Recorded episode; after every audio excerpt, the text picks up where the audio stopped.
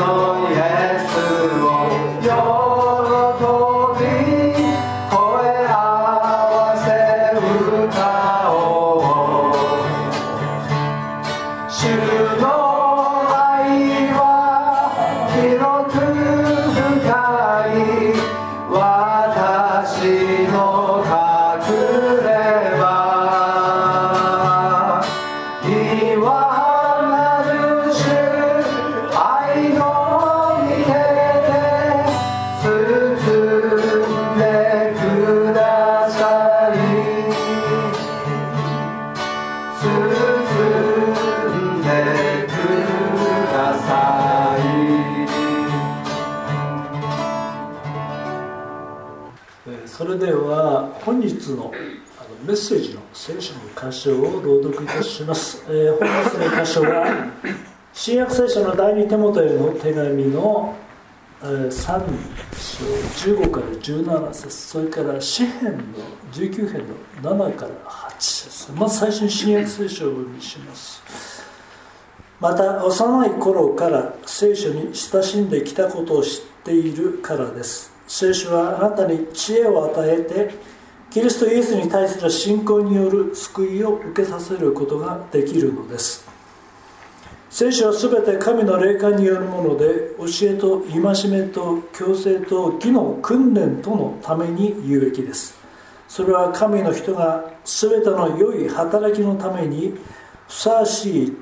十分に整えられたものとなるためです、えー、続きまして詩篇の19編7から8ですね。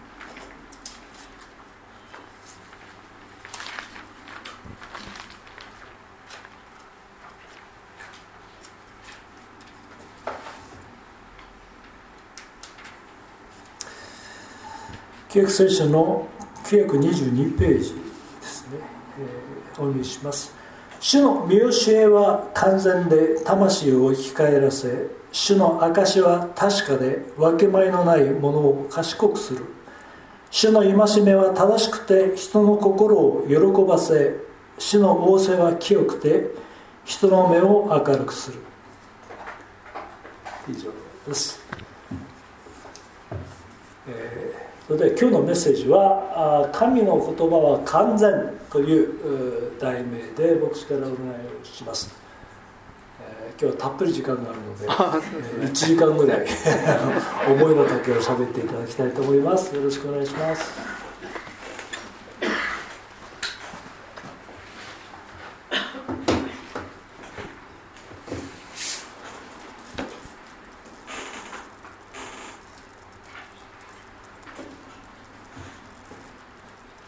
はい、えっと今日はですね、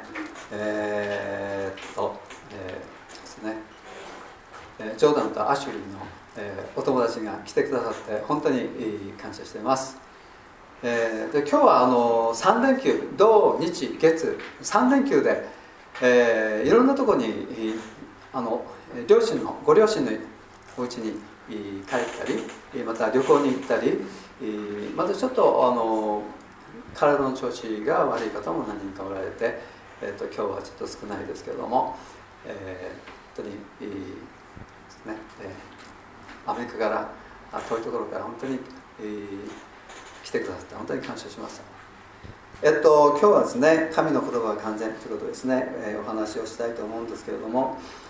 えー、ここのところですね皆さんも何度も、えー、読んだことがあるかと思うんですけれども、えー、私なんてもう66ですからここのとこもう何十回と読んだあと思います。えー、有名な箇所でもあると思うんですけど、えー、でこの前ですね、え、日曜日、え、主の晩餐式行いました。主の晩餐式ですね。で私たちはイエス様が再びこの地上に来られるまで、え、主の晩餐の時を持つようにイエス様から言われています。でそれは私たちが新しい契約の中にあることをですね覚えるため。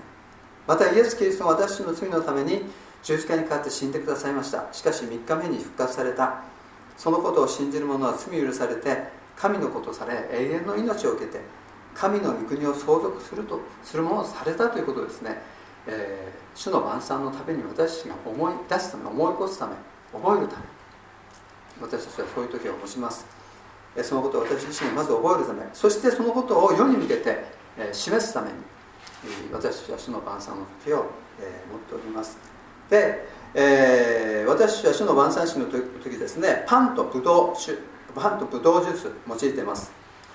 もともとですね主の晩餐というのはあユダヤ教の杉越の祭りですね、えー、杉越の祭りの、えー、習慣そこに起源がありますけれども杉越の食事の中で種なしパン抹茶。ですか？抹茶抹茶抹茶って言いますよね。それを3つ用意するんです。3つ。そしてその3つのパンにはですね表すものがあるんですね。上から順番に、えー、アブラハムイサクヤコブというですねを表してるんですね。でこの3人はですねユダヤ人の先祖です。でユダヤ人は自分たちの神様をアブラハムとイサクとヤコブの神っていうふうに呼んでいます。で真ん中の種なしパン真ん中のパンはイサクなんですね。イサクイサクのパン真ん中のパン。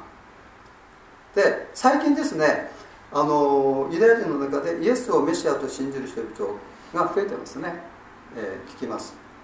彼らが主の晩餐の時を持つ時同じように種なしパンをですね、えー、使うんですけども食べるんですけどもそのパンが表すものはユダヤ教の人とちょっと異なるんですね。違うんですね。上から順番に父なる神子なるキリスト聖霊を表してるんですね。ユダヤ教のユダヤ人にとっては真ん中のパンはイサク。けれども、え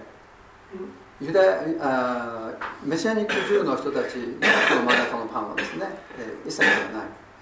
子なるキリストを表すんですね。イサクはアブラハムの一人子。まああの妻サラとの間のたった一人の子。他にも奥さんいましたか？らそのですね、えー、子供は他にもいますけれども。サラとの間にはたった一人の子ですねイサクですね。それに対してメシアニック中の人にとって真ん中のパンはイエス・キリストですけれどもイエス・キリストは父なる神の一人子。父なる神の一人子なんですね。でこの前ですね子供メッセージでお話あったんですけどもイサクはもう少しで生贄としてですね殺されるとこだったんですね。でも危機一髪のタイミングでイサクの代わりに神様は一頭のお羊を備えてくれました。実はこの時のイサク十字架にかけられたイエス・キリストをですねあらかじめ表している出来事だったんですね。でメシアニック中の人々はここの箇所を見るとあこれはメシアを表してるんだっていうふうに思うそうです。イエス・キリストを表す真ん中の単なしパン。だから彼らは、えー、3つのパンの中の真ん中のパン。イエス・キリストを表す真ん中のパン。種なしパンを取ってそれを裂いて砕いて、えー、主の晩餐の時に食べるんですね。けれどもユダヤ教の人々はどういう理由でその真ん中のパンを裂いて食べるのか分かってないんです。分からないんです。分からないけれども昔からの言い伝えだからそれを守っているということなんですね。でこのようにですね新約聖書の教えとか言葉とか出来事っていうのは旧約聖書の言葉出来事教えとですね深い関わりがあるんですね。ですから旧約聖書には新約聖書の真理また出来事をもっと深く知るための手がかりがあるんです。イエス様がヨハネの福音書5章の46節 ,46 節で「モーセが書いたのは私のことです」っていうふうに言ったのはまあモーセが書いたっていうのはあの創世記出エジプト記レビ記民数記新明記ですよね。モーセ五書まあこれは聖書の代表みたいなものですね。だからモーセ五書のことなんですけども 旧約聖書全体のことって言ってもいいと思います。旧約聖書は全体はイエス・キリストのことを書いたあ書なんですよね。で、えー、あの今日の聖書箇所第二テモテですね。テモテテモテへの手紙第2 3章の15節から見ていきたいと思うんですけどもそこにもですねこういうふうに書いてあるんですね。また幼い頃から聖書に親しんできたことを知っているからです、えー、聖書はあなたに知恵を与えてキリストイエスに対する信仰による救いを受けさせることができるんです。というに書いてあります。この手紙はパウロからあテモテに書いた手紙です。この手紙によるとテモテは幼い頃から聖書に親しんでいたんですね。読んでたんですね。または聞いてたんですね。母の名前はユニテ祖母の名前はロイス。2人とも熱心なクリスチャンだったんですね。母も祖母もユダヤ人だったようですけどもお父さんはギリシャ人でした。クリスチャンだったかどうかは書いてないので分かんないです。もし多分クリスチャンだったのかなって感じしますけども。ですが、えテモテは母と祖母の熱心な信仰を、え受け継いだようですね。聖書はあなたに知恵を与えてキリストイエスに対する信仰による救いを受けさせることができるのです。ってありましたけども。ここで言う聖書っていうのは新約聖書入ってないんですね。旧約聖書のことなんですね。この時代聖書って言ったら新約聖書まだできてません。部分的にはあ手紙とかそういうのあったかもしれないですけどもここで言ってる聖書は旧約聖書なんですね。旧約聖書の言葉を聞いたテモテはイエス・キリストを救い主と信じて救われたっていうんですね。旧約聖書ですよ。旧約聖書を読んであイエス・キリストがあイエスがメシアなんだキリストなんだって信じた。難しいんじゃないかなと思うんですけども私たちのほとんどは新約聖書があるのでなんとかイエス・キリストのことを知ることができましたけどもそして信じました。まあ、あのそこそこにはですね必ず精霊の、えー、助け働きがあります。だから私たちはイエス・キリストを救い主として信じました。私たちが旧約聖書を読むと大体何を言ってるのかわからないという印象を持つ方が多いかと思うんですけど本当にですね旧約聖書の言葉だけを聞いてイエス・キリストが救い主であるということが分かるんでしょうかね。まあある意味それはすごいことだと思うんですよね。彼らは新約聖書の時代実際に生きていた人々人々です。だからまあ旧約聖書プラスイエス・キリストについて誰かから聞いたんだと思うんですね。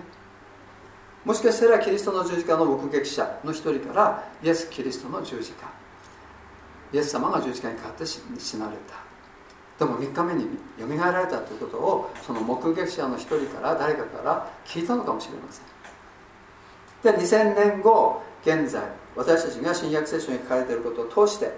分かることを彼らはその時代にあって誰かから聞いたかもしれません。その聞いたことと旧約聖書に書かれてあることを照らし合わせながらあイエスこそ我々のメシアなんだということを知ることができたできたのかもしれません。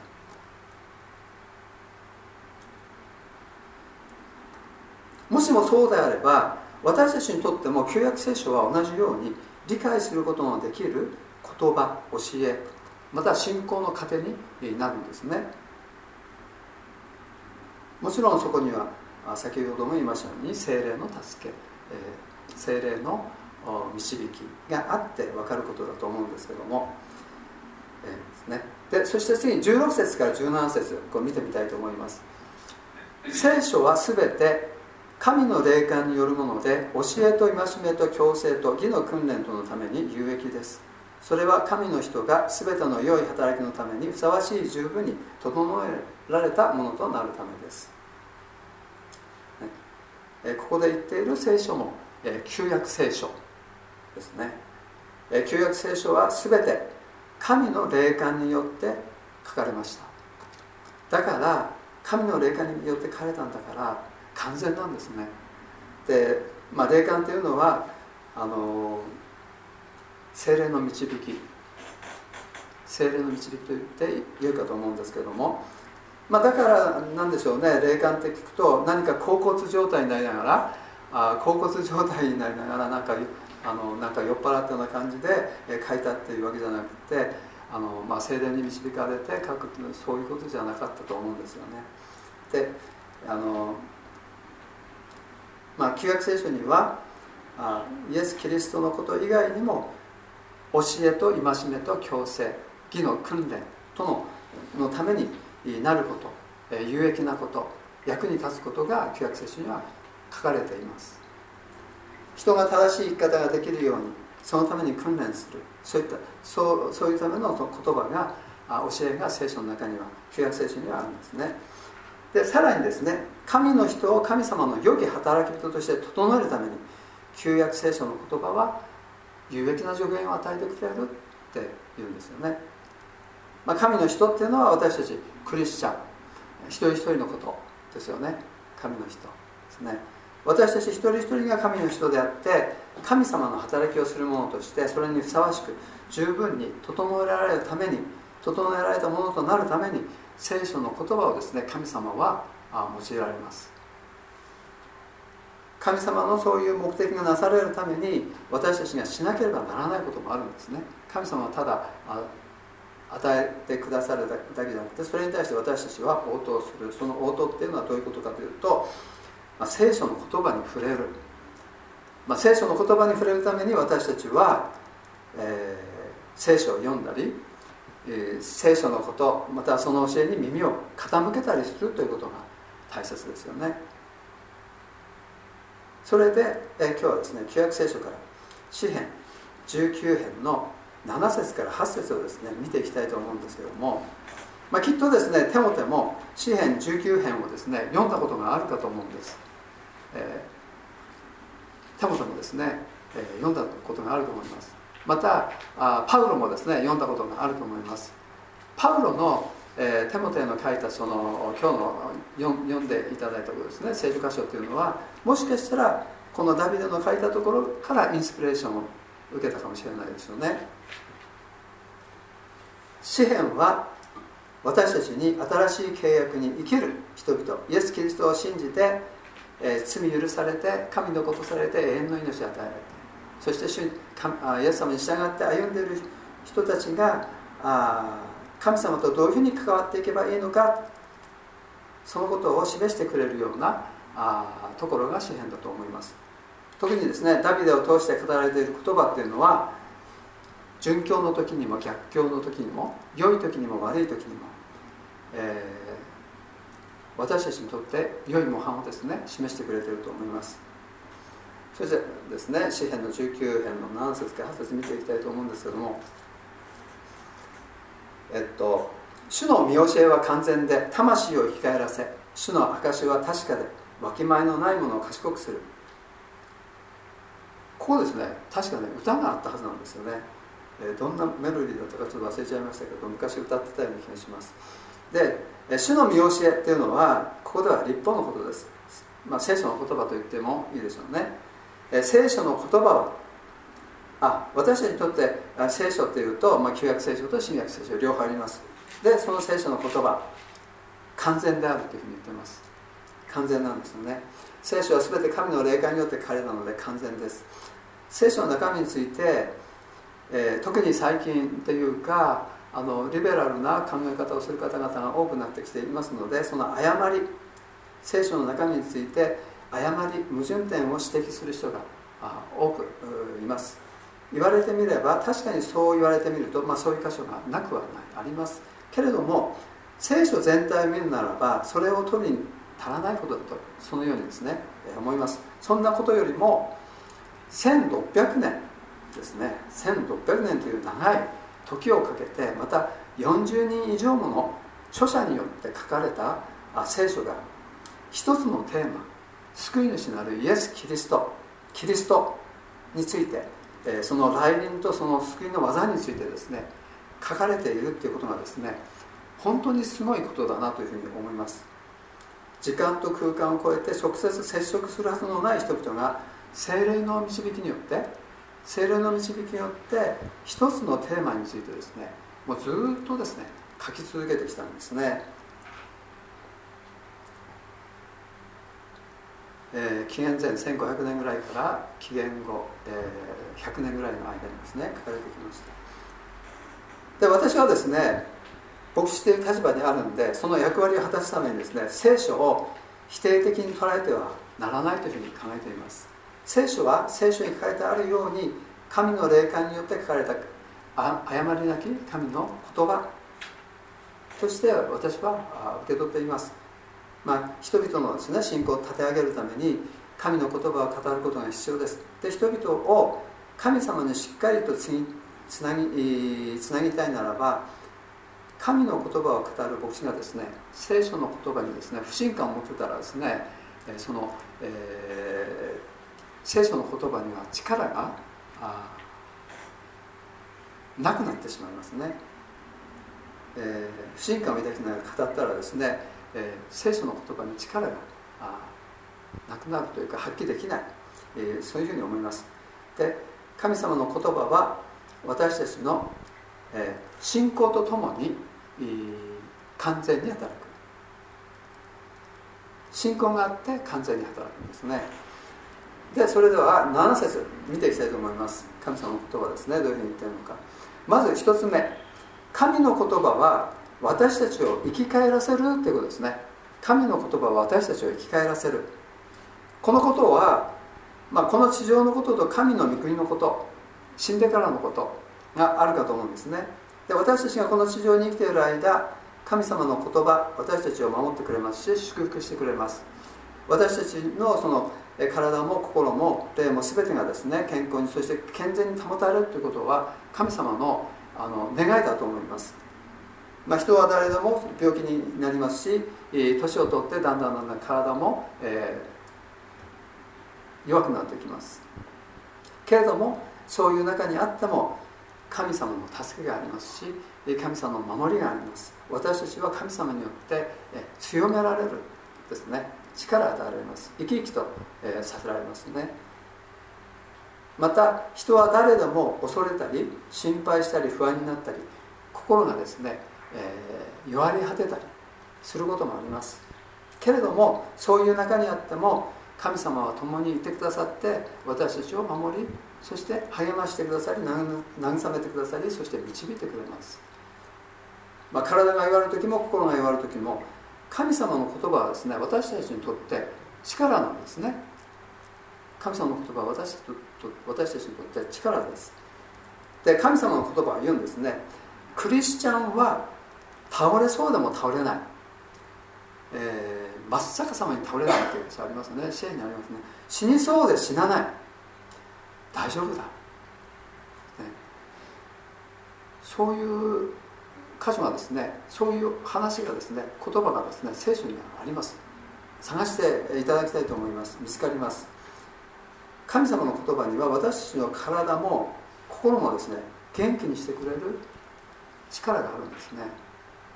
そして神の御国におけること。で次にですね神の御国におけるっていうのはおけることっていうのは永遠の命のことです。私たちは死んでも生きる。イエス様があ十字架にかかって3日目によみがえられたようにそのことを信じる者も3日目にあ信じる者も終わりの日にですねよみがえるんですね。言い換えると生き返るんですね。ですから信じる者にとっては死は終わりじゃない。絶望でもない。新しい命の始まりということなんですね。はいそして2つ目、えー、1つ目は神の言葉は私たちを生き返らせる。2つ目は主の言葉。神の言葉は信頼するに値する。神の言葉は信頼するに値する。ということですね。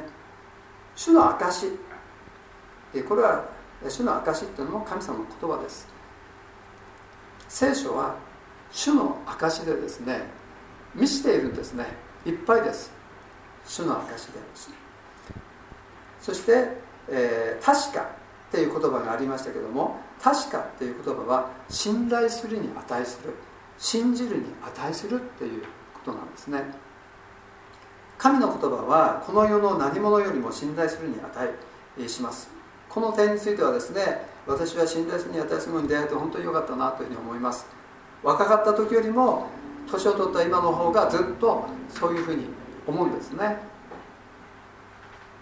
神様の言葉は若かった時よりも本当に私を自分を支えてくれます。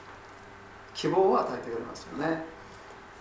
そして3つ目。3つ目は、えー、神の言葉はわきまえのないものを賢くする、えー、わきまえのないものを賢くする。ということですね。私はですね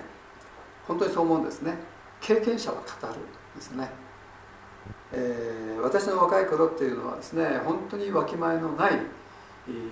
ものだったというふうにそういうふうに思います、えー、でもですね誠の神様に出会って聖書を読んで神様の言葉に触れて、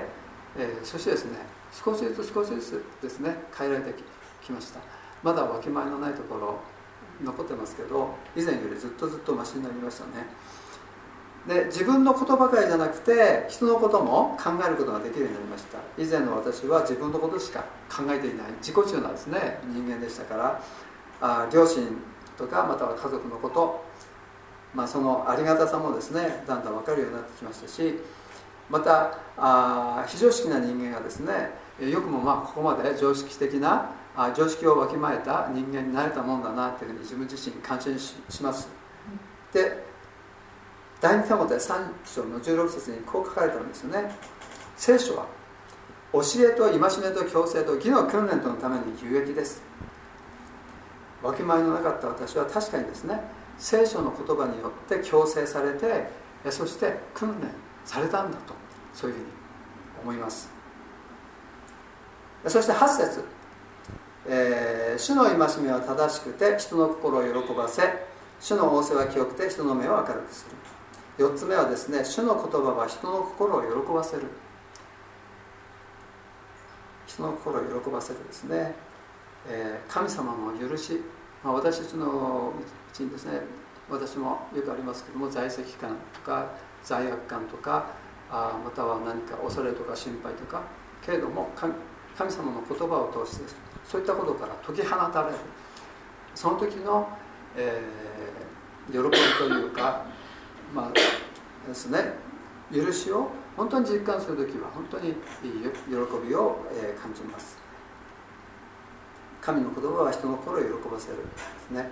喜びはイエス・キリストを信じる者の大きな特徴なんですね、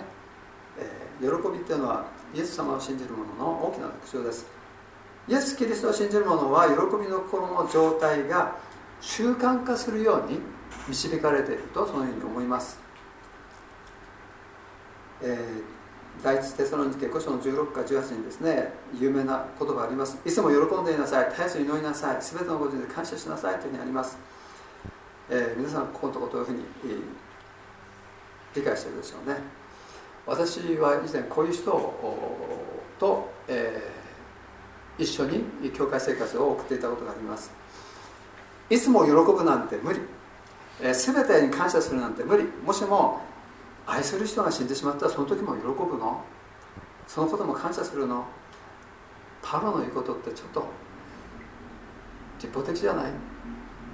ていうなるんですね、えー、そういう人えー、知ってます。まあこれ私はこのような考え方一方の、え、極端な考え方じゃないかなというふうに思いますね。でそしてもう一方の極端な考え方もですね。もう私はまたこういう人ともですね一緒に教会生活を送ったことがあります。一日に何回感謝できたかカウンターでですね、えー、毎日記録するんですね。何回感謝。まああの一時的にですねどれくらい自分は感謝してるのかなということを、えー、確かめるためにやってみるっていうのは面白いかと思うんですけどもあのまあ感謝す、えー、感謝するっていうことがですね恵みじゃなくてこう立法になってたっていうそういう場合を私は知っています。でカウンターで数えることによってそのノルマを渡してその行いによって模範的なクリスチャン自分は模範的なクリスチャンだっていうことをですね、えー、こう認めたい、まあ、そういったところがあったんですね、まあ、こういう人はですねもしかすると、えー、愛する人を失って悲しみのどん底にいる人、まあ、そういった人に対していつも喜んでなさい。絶えず祈りなさい。全てのことに感謝しなさい。これは神様の命令なんだから。神様の命令に従なさい。まあそういうふうにもしかしたら言うかもしれません。けれども悲しみのどん底にいる人にですねこういった言葉を言うことはですね非常に残酷なことですね、まあ、喜んでいいこととそうでないこと感謝していいこととそうでないことあるかと思います。まあその辺のことをわきまえるということなければまあ、周りの人はその人の人格をですね疑うということがになるかと思うんですけども、まあ、この2つの極端に共通するっていうことすることは立法的な考え立法的な考えに縛られているということなんですね。悲しいことがあった時は悲しんでもいいですし辛いことがあったら辛いっていうふうに言っていいと思います。でも気をつけなければいけないことがあると思うんです。否定的な心の状態が習慣化してしまうこと。私たちは習慣人間というのは習慣の動物ですよね。そういう気持ちがですね習慣化してしまうということがあるんですね。ストレスの多い現代社会においては人々はですねあまり楽しくない気持ちでですね過ごすことが多いです。物事が思うようにいかない時、まあ、不平不満がですね、えー、口からしょっちゅう出てくる、まあ、そういったことっていうのは習慣になりやすいです。人との関わりの中で怒ったり恐れたり不安になったりニヤニヤし思いになったりすることよくあることです。また私たちはすでに与えられている恵みの大きさ多さに気づかない場合もあります。与えられていることがあまりにも当たり前。だから与えられていないこと与えられていないことや与えられていないものにですね心心が奪われてしまってですねそのために喜べないという時もあるし感謝できないということがあります。最近ですね、えっと、私はあの脳梗塞になって半身があ動かなくなった方知っています。その方は以前はあの体が自由に動くことは当たり前だと思ってたけどもこうやって不自由になると当たり前だと思っていたことが本当に感謝すべきことだったんだというふうに分かったというふうにそういうことを聞きました。まあそうなんですね。当たり前のことが当たり前になってしまうと私たちは喜べなかったり感謝できなかったりということがに陥ってしまう場合あります。まあ、喜べない理由がいかなるものであっても、まあ、こういった否定的な感情が習慣化するということはですね神様の御心じゃありません。で私たちはいつも喜んでいなさい絶えずになさい全てのことについて感謝しなさいという神様の言葉に気づかされたなら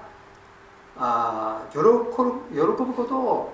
選ぶ。祈ることを選ぶ。感謝することを選ぶ。そして私たちのこの心の向きがですね否定的に言ってたら反対に肯定的な方に向けるようにですね、え変えていかなければならないというふうに思います。で神様の言葉は私たちが良い習慣を身につける。それがですね目的です。決してですね私たちを裁いたり評価したりするための基準ではないんですね。で神の言葉は、えー、完全っていうのは今日のタイトルですけども故にキリストイエスに対する信仰へと導きその救いを得させる力があります。で神の言葉はキリストイエスを信じる者たちに良い心の習慣を身につけさせて全ての良い働きのために十分に整えられたものにすることができます。で良い心の習慣を身につけることは人の幸せと大きな関係があります。で私たちは神の言葉である聖書毎日読みましょう。なぜなら神の言葉は私たちの心と霊の糧だからですね。私たちの心をですね作りそして信仰ですね信仰を強くしてくださいます。そして神の働き人としてですね整えてくれるんですね。神の言葉は精霊とともに私たちのうちにあって日々働いています。聖書を読む時には精霊を通して語られる神様の導きにですね導きにも耳を傾けていきたいと思います。聖書を読む時私たちに語られる言葉があったならばそのことをですねしっかりと私たちは受け止めていきたいなというふうに思います。それではお願いします。天の恵み深い父の神様、えー、あなたの、えー、御言葉また見教えを感謝いたします。あなたの言葉は私たちの心の糧また霊の糧です。あなたの言葉によって私たちの心は作られまた私の霊は強められていきます。また私の信仰も強められて導かれていきます。またあなたの言葉によって、えー、あなたは私たちを、えー、さらに整えあなたの働き人として用いてくださいますから感謝いたします。神様どうぞさらに私たちがあなたの言葉に導かれあなたの言葉に聞き進んでいくことができますように主どうぞ、えー、助けてくださいますようお願いします。感謝します。イエス様の皆によってお祈りします。アーメン。